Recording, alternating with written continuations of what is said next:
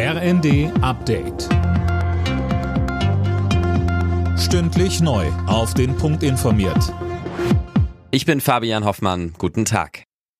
Nach etlichen Rücktrittsforderungen nimmt Verteidigungsministerin Christine Lambrecht ihren Hut. Die SPD-Politikerin hat Bundeskanzler Scholz um ihre Entlassung gebeten. Einzelheiten von Eileen Schallhorn. Am Wochenende gab es ja schon allerlei Spekulationen, dass Lambrecht von ihrem Amt zurücktreten will. Nun ist es also offiziell. Ihre Kritiker werfen der 57-Jährigen fehlende Sachkenntnis, verschleppte Beschaffung von neuen Waffen und neuer Ausrüstung für die Truppe und kaum Durchsetzungsvermögen vor. Lambrecht sorgte aber auch durch Bundeswehr-Helikopterflüge mit ihrem Sohn und ein Silvester-Instagram-Video für Negativschlagzeilen. Wer ihr Nachfolger oder ihre Nachfolgerin wird, ist noch unklar.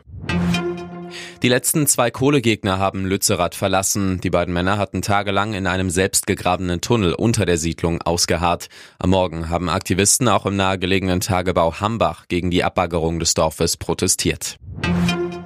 Die italienische Polizei hat den meistgesuchten Mafiaboss des Landes festgenommen. Der Chef der sizilianischen Cosa Nostra, Matteo Messina Denaro, wurde in Palermo verhaftet. Mehr dazu von Anne Brauer. 30 Jahre lang konnte sich Denaro vor den Behörden verstecken. In Abwesenheit war er wegen etlicher Morde zu lebenslanger Haft verurteilt worden.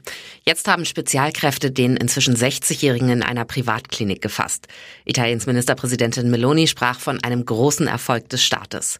In Palermo sind Menschen spontan auf die Straße gegangen und haben der Polizei der sizilianischen Hauptstadt zugejubelt.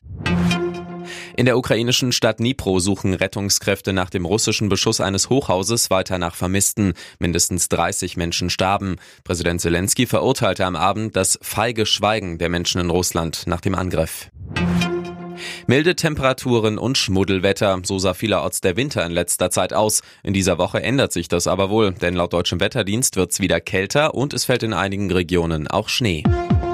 Alle Nachrichten auf rnd.de